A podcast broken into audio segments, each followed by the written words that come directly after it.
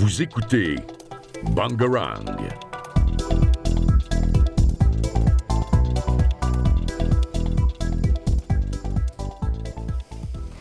2024, la ville lumière, Paris, accueillera les Jeux olympiques dont la charte olympique stipule que le but de l'olympisme est de mettre le sport au service du développement harmonieux de l'humanité en vue de promouvoir une société pacifique, soucieuse de préserver la dignité humaine. À première vue, cet événement sportif est donc vecteur de divertissement tout en permettant un renforcement des liens diplomatiques. Bien loin des clivages politiques, le sport permettrait d'unifier un pays derrière une équipe nationale. Mais des enjeux stratégiques et politiques ne se cacheraient-ils pas derrière les événements sportifs? Ici Chloé, et aujourd'hui dans Politics, avec Maëline, Valérian, Elliot et Katia, nous allons vous éclairer sur la question. Mais euh, d'où viennent les premières rencontres sportives? Alors, très bonne question, Elliot.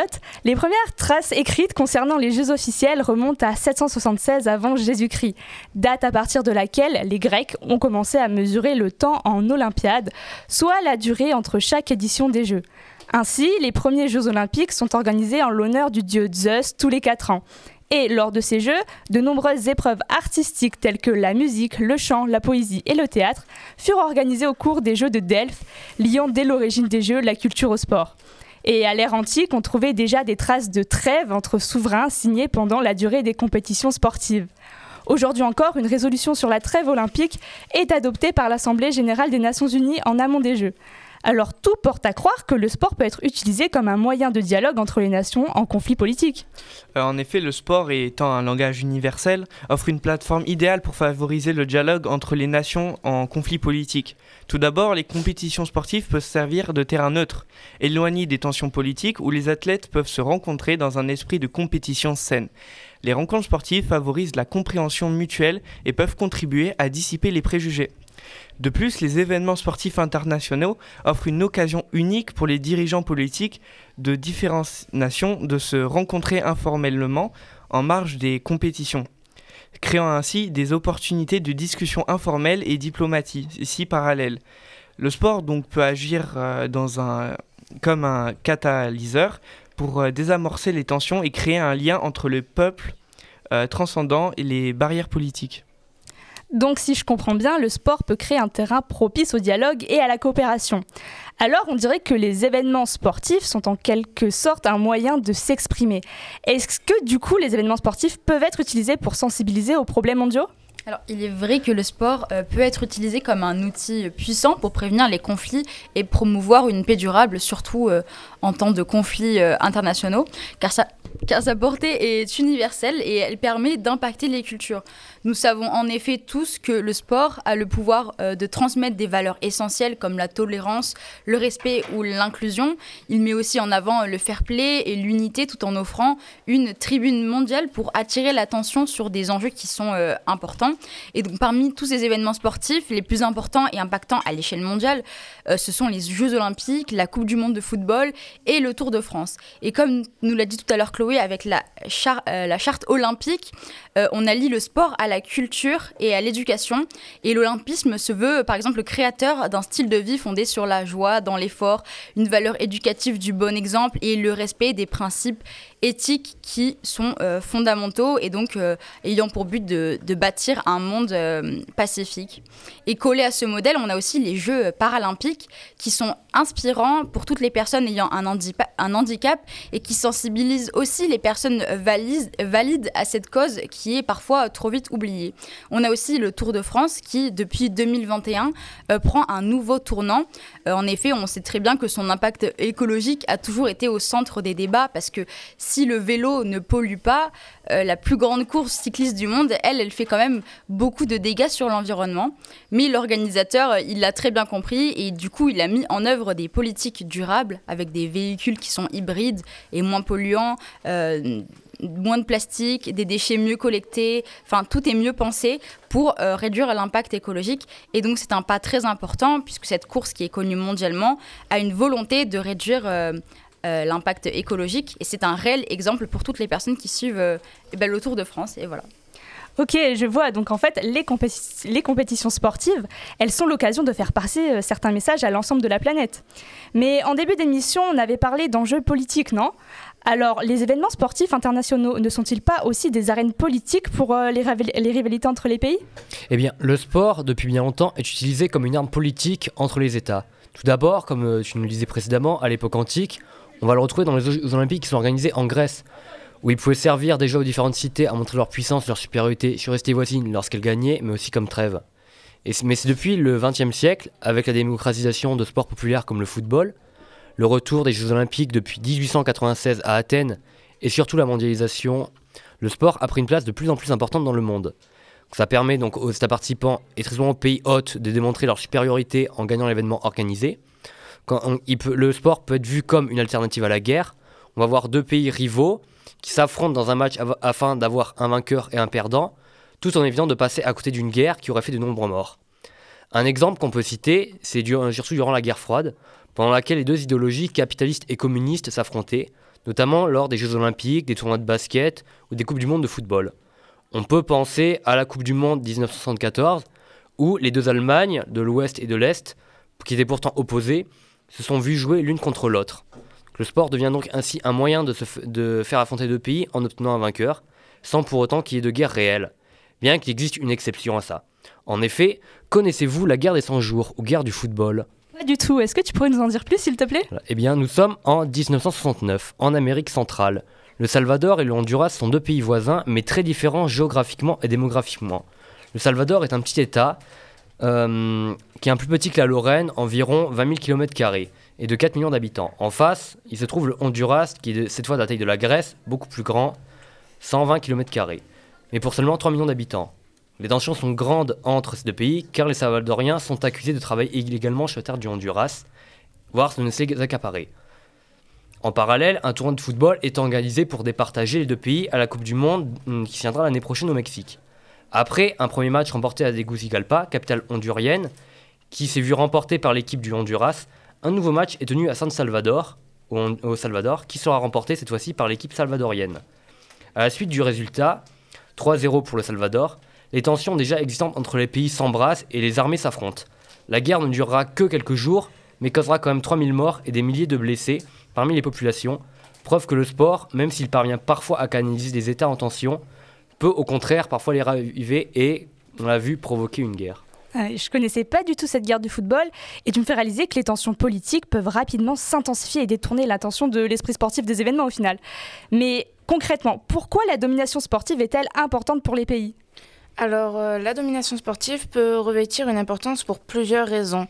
Tout d'abord, la réussite dans le sport confère un prestige international au pays. Les victoires sportives peuvent être interprétées comme des indicateurs de la puissance et de la compétence nationale. Ensuite, les succès sportifs renforcent le sentiment d'identité collective. Les performances exceptionnelles des athlètes deviennent une source de célébration pour la population. En outre, la domination sportive peut être utilisée comme un outil diplomatique. Les pays qui excellent dans le sport peuvent renforcer leur position dans les, négociations internationales et améliorer leurs relations diplomatiques. De plus, euh, les succès sportifs peuvent stimuler l'économie d'un pays, l'organisation d'événements sportifs majeurs, la promotion du tourisme et la vente de produits dérivés liés aux performances sportives peuvent contribuer à la croissance économique. Enfin, la domination sportive est souvent considérée comme une expression du soft power, influençant les perceptions internationales sans recourir à la force. Les exploits sportifs peuvent créer une image positive du pays à l'étranger. Ah oui, donc on ne s'en rend pas compte en tant que simple spectateur euh, des événements sportifs, mais pour les pays vainqueurs, au final, la victoire, c'est un réel atout géopolitique. Mais l'atout que représente la domination sportive mène à croire que certains États pourraient l'utiliser à des fins plus extrêmes, comme des fins de propagande politique, non? Oui, comme beaucoup d'autres secteurs avant et après lui, le sport fait partie intégrante de la propagande. En effet, comme dit précédemment, il permet de mettre en avant un pays ou un peuple par une supposée supériorité de la part de celui-ci. En propagande, le sport va être employé de nombreuses époques et précisément au XXe siècle, nous allons nous attarder. Plus précisément dans l'Allemagne nazie d'Adolf Hitler, où la propagande de la race aryenne est primordiale et très souvent mise en avant par le Reich. Un événement majeur qui marque l'histoire du Troisième Reich avant son entrée fracassante dans la Seconde Guerre mondiale, c'est évidemment les Jeux Olympiques de Berlin en 1936, organisés par l'Allemagne. Derrière cette organisation, qui suit la Coupe du Monde de football dans l'Italie fasciste de Mussolini deux ans plus tôt, le but est de démontrer la supériorité du peuple allemand, fidèle à la propagande hitlérienne de la grandeur du peuple allemand. Et ce sera chose faite puisque l'Allemagne sortira vainqueur des JO qu'elle avait organisés avec un total de 89 médailles, loin devant les 56 états-uniennes. L'édu du stade, un film sorti deux ans plus tard, est un parfait exemple de support de propagande de l'époque. Ah oui, j'avais entendu parler de ces JO euh, de Berlin. En tout cas, je, je, vous propose une pause avec une note plus légère. Je vous propose d'écouter la célèbre musique Waka Waka de Shakira.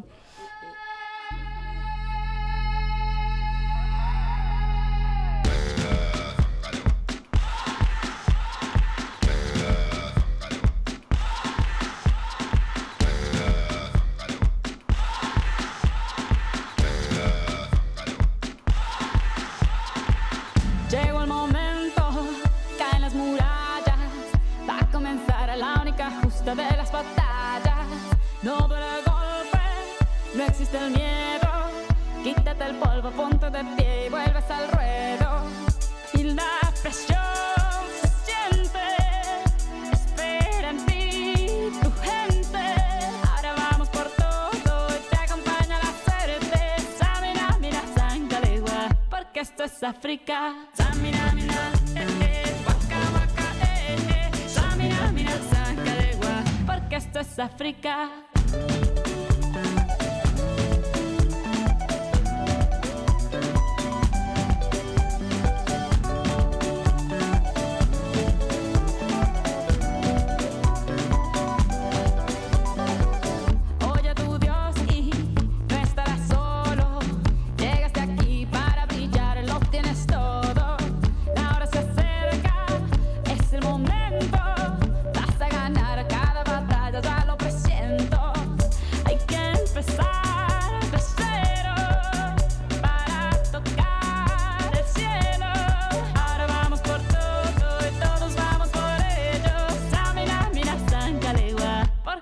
África. Samina, mina, eh, eh, waka, waka, eh, eh. Samina, mina, sácale anawa, ah, ah. Samina, mina, eh, eh, waka, waka, eh, eh. Samina, mina, sácale porque esto es África.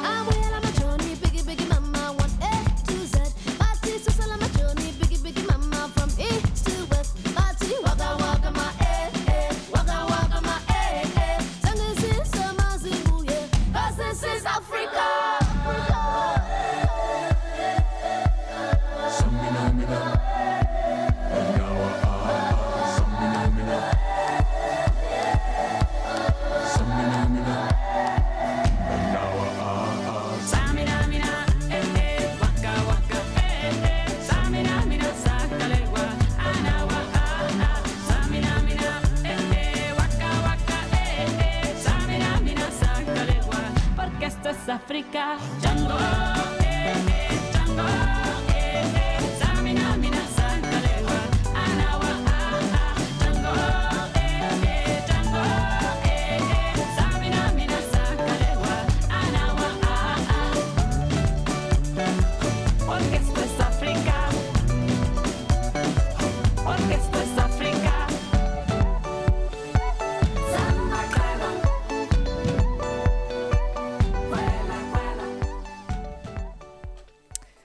Et on est de retour dans Politics.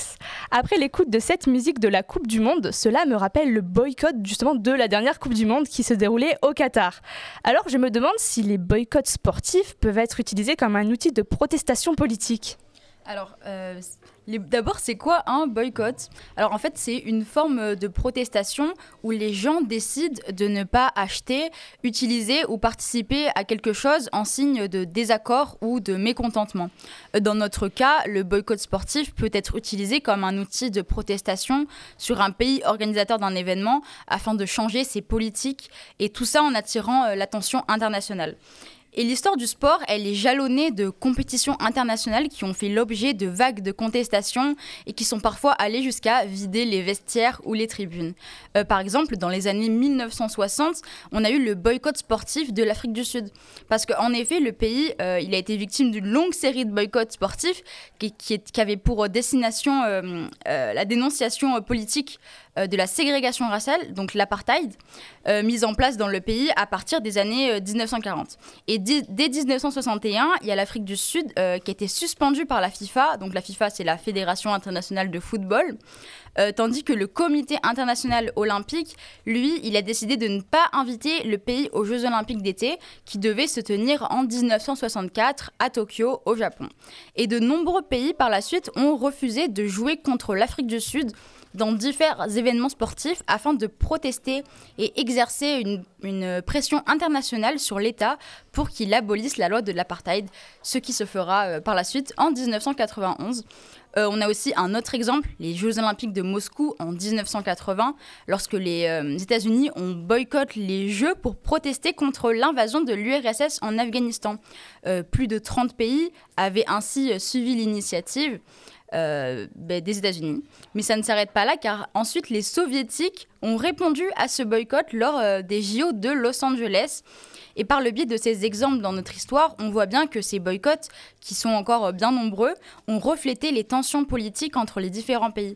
Euh, ces boycotts sportifs qui peuvent paraître euh, assez innocents cachent en réalité des idées bien plus, grandes. Et récemment, euh, comme tu l'as dit, c'est la Coupe du Monde de foot au Qatar qui a fait parler, parce que entre des conditions de travail discutables pour les ouvriers, une grande empreinte carbone et des droits des femmes et des personnes LGBT qui ont été bafoués, cela a attisé la colère et donc un appel au boycott général. Mais cela ne fonctionne pas toujours malheureusement. Donc en fait, le sport, c'est euh, vraiment politisé. Ceci dit, j'ai l'impression qu'on nommait quand même de la question les principaux concernés. Je veux parler de là des athlètes. Est-ce que du coup, au vu de l'enjeu diplomatique et politique que représentent les événements auxquels ils participent, est-ce qu'ils deviennent des acteurs diplomatiques, voire des ambassadeurs de leur pays sur la scène internationale? Alors en effet, les athlètes peuvent devenir des ambassadeurs de leur pays sur la scène internationale, internationale de plusieurs manières. Tout d'abord, euh, lorsqu'un athlète excelle dans son domaine, il attire l'attention mondiale. La performance exceptionnelle devient un symbole de la compétence et de l'expertise de son pays dans ce sport particulier. De plus, les exploits sportifs suscitent souvent un sentiment de fierté nationale. Les athlètes deviennent des représentants de l'identité de la culture de leur pays, renforçant ainsi l'image positive à l'étranger. En outre, la participation à des événements sportifs internationaux offre des opportunités de diplomatie informelle. Les athlètes peuvent jouer un rôle dans l'amélioration des relations internationales en établissant des liens personnels avec d'autres athlètes et en contribuant à des échanges culturels. Ensuite, les performances exceptionnelles des athlètes peuvent susciter l'intérêt pour le pays qu'ils représentent. Cela peut avoir des impacts positifs sur le tourisme, l'économie locale et la perception globale du pays. Enfin, les athlètes ont souvent une, plateforme qui leur permet d'attirer l'attention sur des questions sociales importantes. En utilisant leur notoriété, ils peuvent sensibiliser le public à des enjeux tels que le droit de l'homme, la pauvreté ou l'éducation. D'accord, donc en fait, les sportifs sont euh, des réels représentants de leur nation. En tout cas, je vous remercie d'avoir répondu à toutes mes questions. Néanmoins, une chose reste certaine, il y a dans le sport une partie que l'on ne pourra pas atteindre par des stratégies politiques. C'est la quête- quintéten- quintessence même du sport. L'émotion procurée par les exploits sportifs dépasse toutes les dérives et permet à un peuple de se réunir. C'est le cas de la victoire de l'équipe de France en 1998 qui a uni le peuple français, pluriethnique, sous un seul et même drapeau, une même identité sans aucune intervention politique. Et n'oublions pas, comme l'a dit Pierre de Courbertin, fondateur des Jeux Olympiques modernes, l'important c'est de participer. Je vous remercie de votre écoute et à la semaine prochaine. À la semaine prochaine. À la semaine prochaine.